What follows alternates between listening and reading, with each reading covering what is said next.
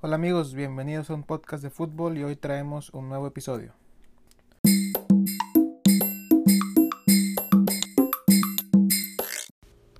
Hola amigos, les habla su amigo Chelo. Gracias por acompañarnos en este nuevo episodio de un podcast de fútbol y hoy les traigo una plática muy interesante con nuestro primer invitado internacional.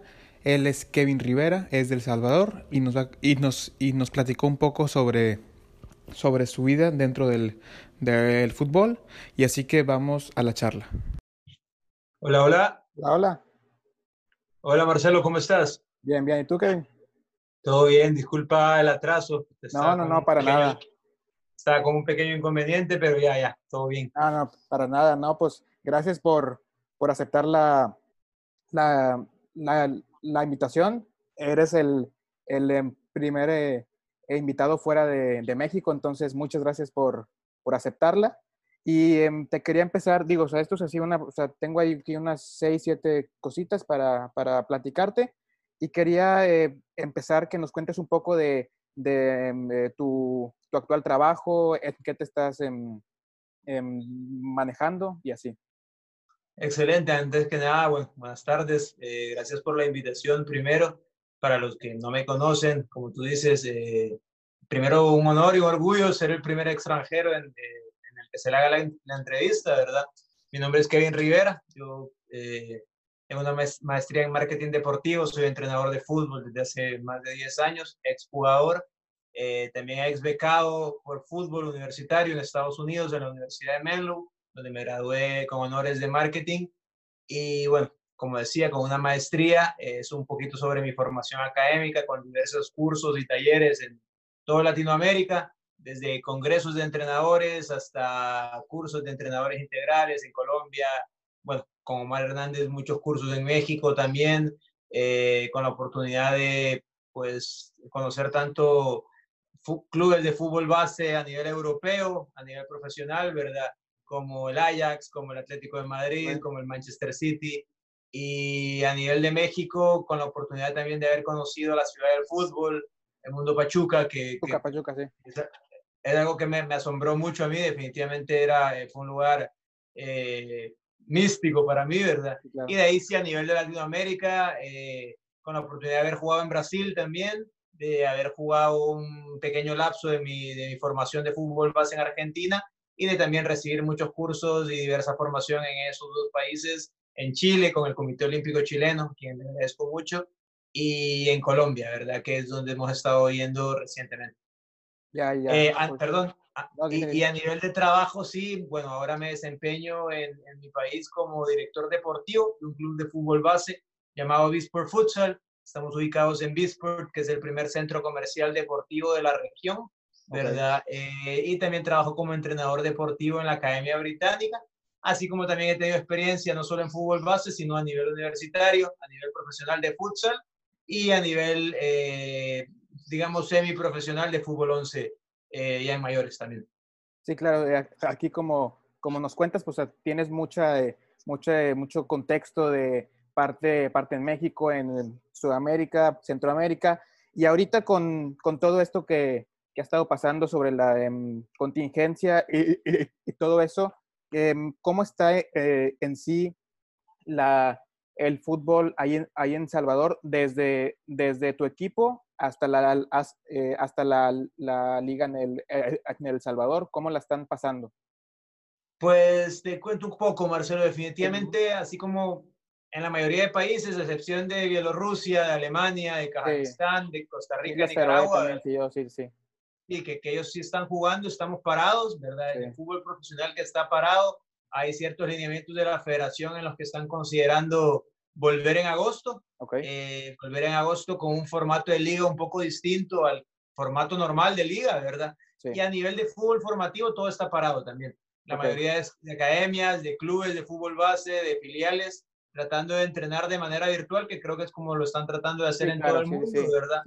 y pues eh, nosotros un, somos uno más tratando de trabajar de esta claro. manera, implementando también las diferentes áreas que tenemos en el club, como pues las charlas con la nutricionista para, para que ellos tengan una etapa de mantenimiento, con la psicóloga deportiva, o con, bueno, ahora es la neurocoach deportiva, ¿verdad? Que es parte de nuestro programa del área mental, y con el preparador físico también para por lo menos mantener las condicionantes, que, que es lo que nosotros queremos que nuestros jugadores tengan de regreso a la competencia cuando volvamos.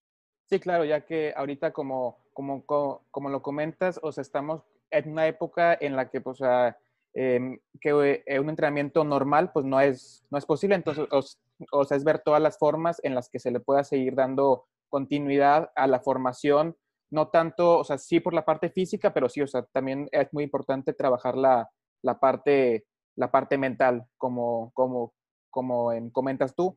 Y un poco de, o sea, quiero que, que me expliques un poco, o sea, yo no sé mucho sobre, sobre el fútbol en El Salvador, que me comentes un poco de em, cuál, es el, em, cuál es el formato de, de, la liga, cuáles son los equipos más importantes, o sea, digo, o sea, sí conozco varios, eh, varios equipos, ya sea el FAS, el Alianza, pero así nada más em, rapidito, ¿cuál es el formato de, de, competencia y así?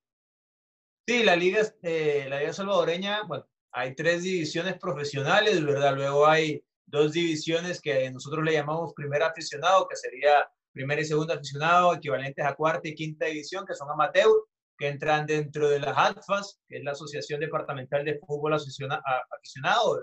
Que es donde también entra el fútbol formativo. Entonces, básicamente la estructura del fútbol salvadoreño funciona por diferentes ADFAS en los 14 departamentos que tenemos, una por departamento, y las escuelas de fútbol juegan el torneo provincial de ADFA, por así decirlo.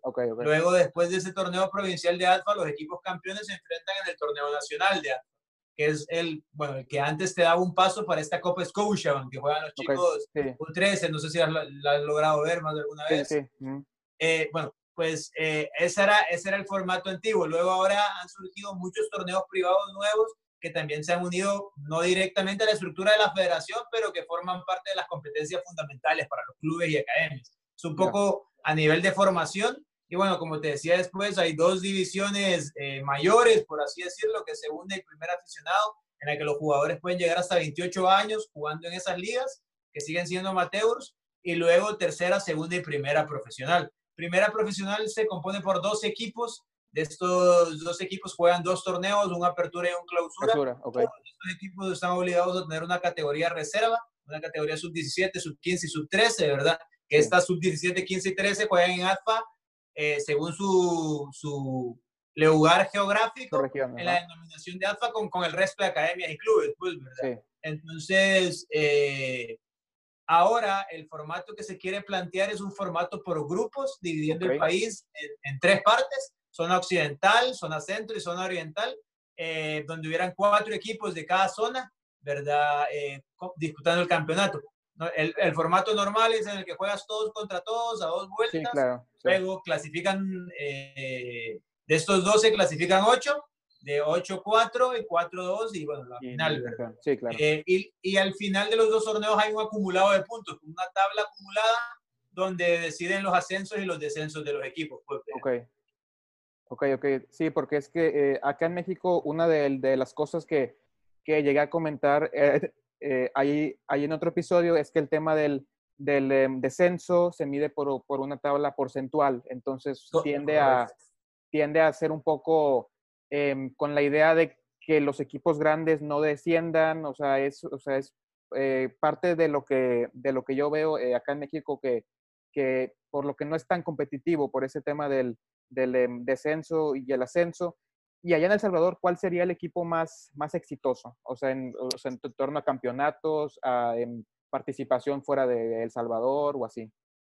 Y bueno, yo creo que modernamente el equipo al que mejor le ha ido, tanto internacionalmente como a nivel nacional, es Alianza, que ha ganado muchos campeonatos en, la última época, que a nivel internacional, tú lo pudiste ver contra Tigres, contra, Monterrey, en los años anteriores han hecho muy buenos papeles, a pesar de que quizás no han clasificado, eh, lo han logrado hacer muy bien, especialmente de visita, que es algo que le costaba mucho a los equipos salvadoreños, pero el equipo con más campeonatos es el FAS, que no gana uno desde hace 12 años. Okay, 12 ya, años. Ya, lleva rato. Sí, 11 años, pues, ¿verdad? De ahí están equipos grandes como Águila, que también es un equipo grande, eh, Santa Tecla y Metapan, que son de los equipos modernos también, que han logrado ganar muchos campeonatos en la última, eh, pues en los últimos años, vea. Y sí, esos son básicamente los que compiten o disputan por el título siempre.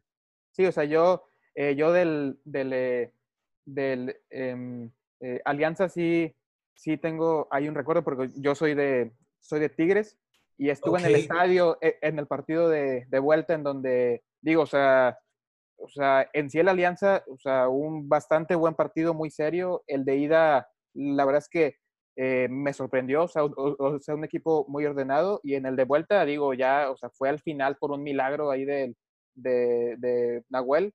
Pero si no, o sea, se me hizo un equipo muy, muy, eh, o sea, muy completo, la verdad, muy, muy bien em, trabajado. Sí, la verdad es que es un equipo que en todas sus líneas eh, igual ha logrado reclutar o, seleccionar jugadores, eh, quizás lo mejor del país por línea, de verdad, desde la portería, desde Rafa García, un gran amigo, que, bueno, el hijo de él está en nuestro club, ¿verdad? y, compartimos, bueno, bastantes proyectos en común, así que eh, desde Rafa, desde jugadores como Seren, que es muy importante, como Monterrosa, que en el partido de ida aquí en el Cucatlán hizo un juegazo, ¿verdad? Eh, bueno, jugadores como Ponce, mexicano, que juega muy bien también, que fue la última que no se sabe todavía si va a estar o no, pero que, que, es muy buen jugador también, muy buen 10. Y jugadores como, bueno, Peñaranda que ya no está, eh, pero también el tanque Freitas de delantero, que la verdad es que hacen un equipo muy, muy, muy conjunto. Sí, sí, sí, o sea, se vio un equipo muy, o sea, no con, o sea, no con mucha calidad eh, parte, parte individual, pero, pero muy compactos, o sea, siendo un equipo muy, muy, em, o sea, bastante rocoso, fue como yo lo vi. Y ahora, en el tema de, ¿cómo ves tú en El Salvador? O sea, ese tema de, de las, em, del em, talento juvenil, de las selecciones menores, o sea, sí ves que hay, que se le da apoyo a esa parte tan, tan importante del, del deporte. Eh, yo creo que hay mucho talento, Marcelo, mucho talento a nivel juvenil, a nivel de formación. El futbolista salvadoreño, por, eh, por su naturaleza, por su biotipo, por su perfil, es un jugador muy técnico. Okay. es, es técnicamente muy hábil, quizás no, no tan regateador, no tan encarador, pero técnicamente es muy ordenado y muy hábil, pues, ¿verdad? Yo creo que muchas veces pasa factura que en el circuito de competencia juvenil infantil eh, es muy limitado. Entonces, el no tener un circuito de competencia tan grande como, por ejemplo, Costa Rica, eh, que no nos vamos a ir muy lejos, ¿verdad? Su nivel de ligas, no solo en la modalidad de fútbol 11, sino en la modalidad de futsal, que es como empiezan los jugadores, es muy, muy amplio, muy, muy grande, muy, muy competitivo. Entonces, yo creo que ese tipo de cosas nos terminan pasando facturas aquí en el país, ¿verdad? O sea, que, que definitivamente al final tenemos un país que está muy dividido desde los estratos sociales, bueno, como, la mayoría de Latinoamérica, pero aquí es más evidente porque hay ciertos estratos en los que los jugadores no, no juegan de la misma manera o no pueden jugar libremente y no se mezclan. Entonces, eh, cuando eso no sucede, el fútbol o la categorización del fútbol general de un país eh, se vuelve complicada. Pues entonces yo creo que aquí yo tengo un club de fútbol, trabajo en un club de fútbol, soy director de un club de fútbol, pero creo que mientras los clubes eh, no nos pongamos de acuerdo con la federación para hacer un plan país en que todos los clubes tengan una, ¿cómo te explico? Una, bueno, como se dice, un plan, ¿verdad? Sí, sí, claro, claro, claro. jugadores y en que lo más importante sea crear jugadores para el fútbol salvadoreño, creo que, que va a ser muy difícil que avancemos en conjunto. Sí, claro, o sea, eso es un poco también de lo que de lo que se ve acá en México, o sea, que hay, hay buena, buena cantera, o sea, se, se, compite bien en, los, eh, en las competencias de sub, eh, sub 17, sub 20, pero luego no se, o sea, no se da, no se da ese último paso, no hay esa, no hay ese, ese o sea, no terminan su, su proceso de pasar parte del, de la cantera del, del, equipo a ser ya parte de, de, la, de la plantilla. Claro. Sí, sí, sí. Entonces, ahora, em, ¿cómo se vive el fútbol en, en tu país? O sea, ¿cuáles son las, em, los, los equipos rivales y así? Definitivamente el fútbol es el deporte nacional de El Salvador, ¿verdad? Eh, desde, desde siempre, creo yo, eh, la gente lo vive mucho, lo disfruta mucho.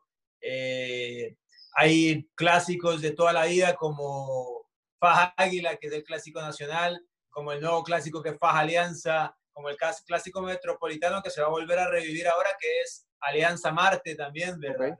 Entonces, bueno, clásicos de Oriente como FAS, de, perdón, de Occidente como FAS, eh, Metapan, y de Oriente como Águila Limeño, que son equipos muy, muy rivales, pues, ¿verdad?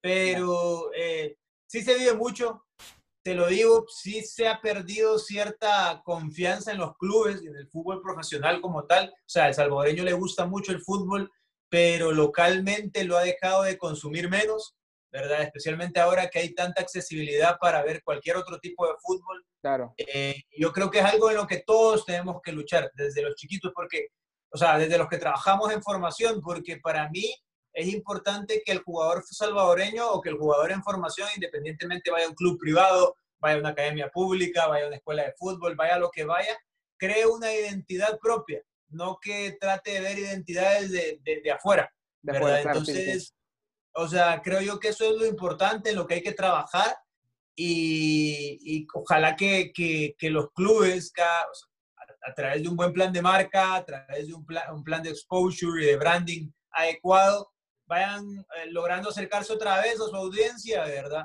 Claro. Y, y, y, acercando a la gente, pues, ¿verdad? Que yo creo que es lo más importante. Y en el tema de, de, la, de la, selección de, de, de, El Salvador, ¿tú cómo, la, eh, o sea, ¿tú cómo la has visto? O sea, ¿crees que pronto se pueda, o sea, pueda ir eh, subiendo ranking o crees que, crees que está en una etapa como que medio, medio estancada? Es difícil, es difícil. La verdad es que eh, a todos quisiéramos volver a ver a Salvador en un mundial para que estuviera en su tercero, ¿verdad? Hoy por hoy está clasificado a la hexagonal de una forma u otra. Eh, bueno, a través de este formato que a mí en lo particular no me gusta. Sí, no, no, no. Eh, no, no lo considero justo, pero bueno, es lo pero que bueno, hay. pues es lo que hay, exactamente. Sí, sí, y la verdad es que yo lo veo difícil. Lo veo difícil especialmente por lo mismo, porque yo siento que, que, que si en la, o sea, que la formación es fundamental para que el jugador profesional llegue con esa cultura táctica y esa cultura de competencia a claro. ciertos estándares de juego. Sí. Es decir, eh, y lo dice mucho Bielsa, los jugadores en formación, en sus 10 años de formación, deben jugar por lo menos entre 500 a 1000 partidos bajo los 10 sistemas, ¿verdad? Eh, y ahí ya nos vamos a meter un poquito en el tema de metodología, por lo que yo creo que, que que no veo viable ciertas cosas. Yeah. Y, y, luego empezamos a hablar con jugadores eh, y con amigos, pues, porque al final uno como es jugador tiene muchos amigos de esa generación. Sí. Soy relativamente joven, yo tengo 28 años, ¿verdad? Así que eh, tengo muchos amigos de esa generación o de una generación arriba y, y, que es bien difícil hablar de fútbol porque la verdad es que estamos en contextos distintos, ¿verdad? Claro. Hay unos que sí se han preocupado, que eh, sí, también el tener experiencias afuera a ellos les ha ayudado muchísimo.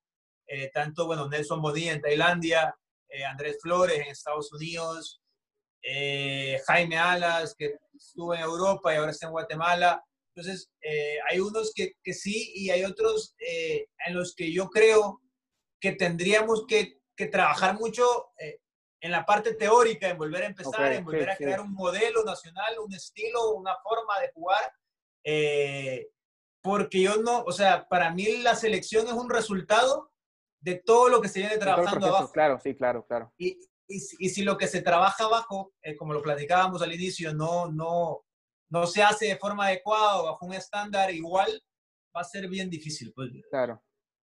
Y bueno, ya para, para cerrar, ya esto es un poco más, más eh, personal. ¿Cuál ha sido tu, su recuerdo más, eh, más emotivo que, que que tenga que ver con el, con el fútbol, ya sea, o sea, en, en o sea, cualquier etapa de, de su vida? Bueno, eh, como jugador tengo varios, tengo, tengo varios a nivel nacional, a nivel internacional. Yo creo que el fútbol es uno de, las, de los regalos más bonitos y que me ha permitido conocer un montón de personas. Eh, gracias a Dios, quizás me quedaría, eh, uf, bueno, cuando... Hay una o dos, o como veas. Sí, sí, sí, hay varios. Pues, vea. Sí, claro, eh, sí. Yo tuve la oportunidad de, de, ir a Plymouth Argyle, que es un equipo de tercera claro, edición en Inglaterra, cuando Inglaterra. tenía 14 años. Okay. Tuve la oportunidad de estar ahí, estuve tres partidos y, y, pues hubo unas pruebas de Aston Villa donde yo tuve la oportunidad de, participar y quedé, ¿verdad? Entonces, ah, el jugar en las inferiores, un torneo seis meses, estuvimos allá en Aston Villa, fue una de las experiencias eh, más lindas que he tenido porque me, me, llevó a conocer de primera mano lo que es estar en un club medianamente grande en Europa, en Inglaterra, y, y, del fútbol inglés que es bueno, tan diferente, ¿verdad? Sí, claro. Entonces, eh, esa sería una, quizás otra rápida es eh, cuando obtuvimos campeonato de conferencia en Estados Unidos en la universidad, en mi segundo año. Eh, bueno, yo gané muchos torneos a nivel juvenil, a nivel infantil, eh, pero la verdad es que estar en otro país, que ganar un campeonato de conferencia a nivel universitario con una beca, fue una experiencia muy buena, pues no solo a nivel deportivo, sino académico, porque sonó mucho en ese, en ese lugar en California donde vivíamos y, y fue muy bueno, pues, ¿verdad? Eh, y de ahí, pues bueno, vestir la camiseta de la selección sub-17 eh, siempre son experiencias que a uno le quedan, ¿verdad? Aunque, aunque no, no fue, eh, esa eliminatoria no fue muy buena para nosotros, siempre a uno le gusta vestir la camiseta de selección nacional, ¿verdad? Y luego Brasil, creo yo que, que, lo que yo aprendí en Brasil fue muy bueno. creo que no hay, o sea, no hay otro lugar en el mundo donde el fútbol se viva como se vive Brasil. Definitivamente ellos eh, comen, sueñan, despiertan, todo tiene que ver con el fútbol, y, lo adoptan a su estilo de vida, es, es, increíble, pues, ¿verdad? Y de ahí quizás pequeñas como entrenador, eh, bueno, el poder haber dirigido en, en torneos internacionales, eh, poder estar pues igual representando al país con tu club en torneos internacionales, y creo yo que aunque no es muy grande, una experiencia que me queda siempre es encontrarme jugadores, yo ya llevo casi 8 o 9 años dirigiendo, eh, y encontrarme jugadores que se están grabando en el colegio y que te digan, profe, no, o sea, el fútbol que yo tengo, a donde yo voy a ir a jugar es porque usted me enseñó. Creo yo que eso vale más que cualquier trofeo, claro. Eh, por lo menos para, para la etapa de formación, la etapa donde yo trabajo, esos son nuestros verdaderos premios, pues, ¿verdad? Entonces, eh, creería yo que eso, eso. Ya, claro. Bueno, profe, yo creo que con esto ya, em, ya, ya estamos. Gracias por, por aceptar la, la, em, la, invitación eh, otra vez. Y no sé si tenga eh, algún último mensaje, si no, ya con esto ya cerramos. No, agradecerles a ustedes, Marcelo, agradecerles por el tiempo. Yo sé que por ahí siempre, felicitarlos también por su canal, creo que es una iniciativa muy linda. Eh, es bonito siempre poder hablar un poquito de las experiencias, de los testimonios de fútbol de uno y a la gente que nos va a escuchar, eh, escuchen todo lo que puedan de fútbol. Si les encanta, obsesionense. Yo creo que no hay otra forma mejor de aprenderlo que leer, que escuchar, que ver y que aprender todos los días. Así que eso, y nada, les mando un saludo a todos. Perfecto, profe. Pues bueno, ya quedó. Muchas, muchas gracias y éxito en todos los proyectos. Sabe que cualquier cosa, eh, aquí ando para, para, lo que se, eh, para lo que eh, requiera acá en México y todos lados y, y, nos estamos viendo. Excelente, un abrazo y gracias. Éxitos a ustedes también. Gracias, profe. Gracias.